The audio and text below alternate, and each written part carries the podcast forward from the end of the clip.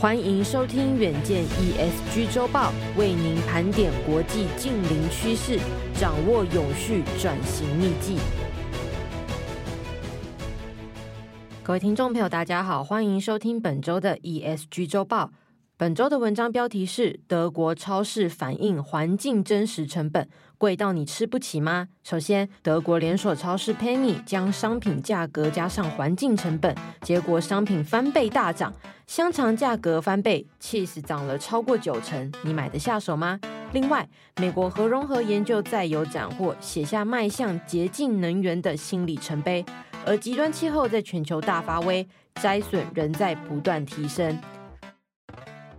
首先，德国平价连锁超市 Penny 发起为期一周的特别活动，考虑到商品生产过程中对公众健康和环境的影响，旗下两千一百五十间分店自七月三十一号到八月五号，将九种产品价格调整成真实价格，以呈现更符合实际情况的成本。超市商品的售价往往未能够反映实际产出商品所耗费的环境成本和损失的健康资本。Penny 与几家大学共同合作，由专家评估商品对气候、水源、土壤和健康影响的真实成本，并制定出新定价。在涨价的产品里，其中维也纳香肠和受消费者欢迎的马斯蛋 cheese 的价格上涨最多。香肠由三点一九欧元，大概是新台币一百一十三元，增加至六点零一欧元，也就是新台币两百一十三元，价格几乎翻了一倍。Cheese 的价格呢，则调涨至四点八四欧元，大概是新台币一百七十二元，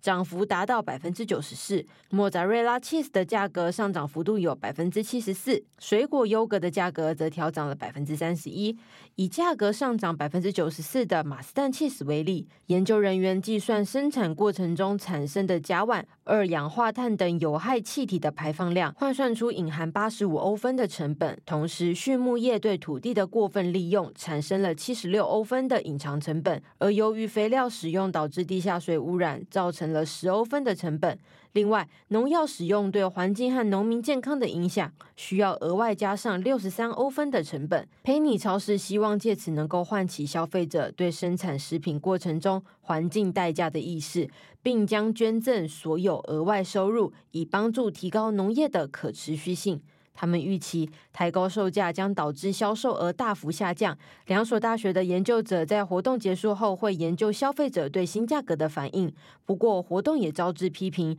认为实行一周仅是公关行销噱头，而无法影响更多的大众。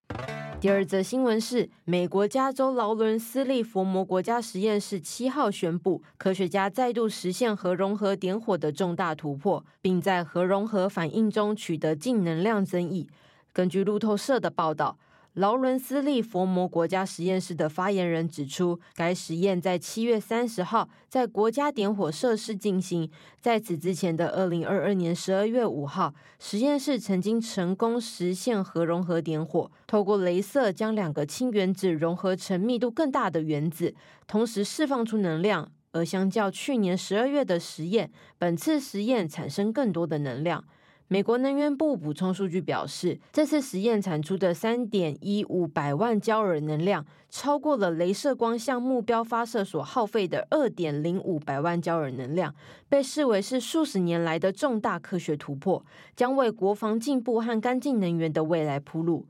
事实上，过去数十年以来，科学家们投入研究核融合领域。它的技术运作原理与太阳及其他恒星释放能量的机制相似，又被称为人工太阳。而当前的核电厂是采核分裂技术，会产生放射性的核废料以及有核灾的风险。核融合技术则是产生较少量的放射性废料，而且不会释放温室气体，因此也被认为是更干净的能源。不过，目前距离核融合商业化量产还有一段的距离。台湾针对核融合等较前瞻的技术已经启动研究工作，国科会密切关注全球的进展，将观察关键技术上，例如核废料安全性以及商转的可能性，是否能够取得突破。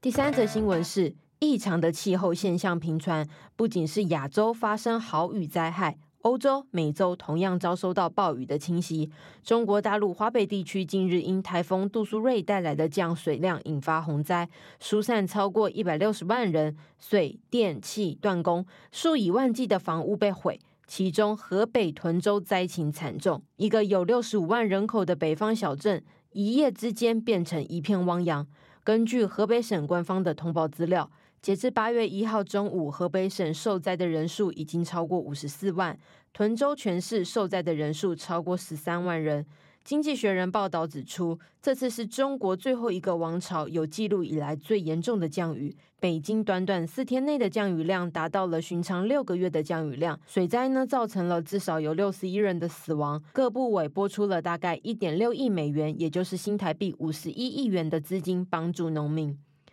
那么欧洲部分呢？斯洛维尼亚四号遭逢暴雨，引发洪水，影响了国家三分之二的面积，大约是一万六千户家庭的断电，多处交通中断，至少三人死亡，经济损失初估超过五亿欧元，大概是新台币一百七十七亿元。斯洛维尼亚的总理表示，这可能是该国一九九一年独立以来最严重的洪灾。洪患发生后，欧盟立即介入救援，提供救援设备和物资。此外，瑞典则遭遇大雨，导致铁路路基流失，造成火车出轨的意外。另外，美国东部呢也正受到强烈风暴以及雷雨的袭击，从田纳西州到纽约州的十个州都发布龙卷风警报，不仅影响空中交通，数千架次的航班取消或延误，路树、电线杆倒塌，还造成了两人死亡，并且超过有一百一十万户家庭和企业断电。美国国家气象局警告，未来还有可能出现大冰雹和强风龙卷风。近期，瑞士再保险发布报告指出，二零二三年上半年天灾理赔金额已经是过去十年平均值的两倍之高。这个报告统计呢，二零二三年上半年全球天灾理赔金额已经达到五百亿美元，去年同期呢只有大概四百八十亿美元。其中，对流性风暴导致的灾损，例如伴随雷击、闪电。暴雨、冰雹和强风导致的理赔占比达到七成。全球暖化导致的极端气候正在成为影响全球经济体的重大危机，各界应该严阵以待。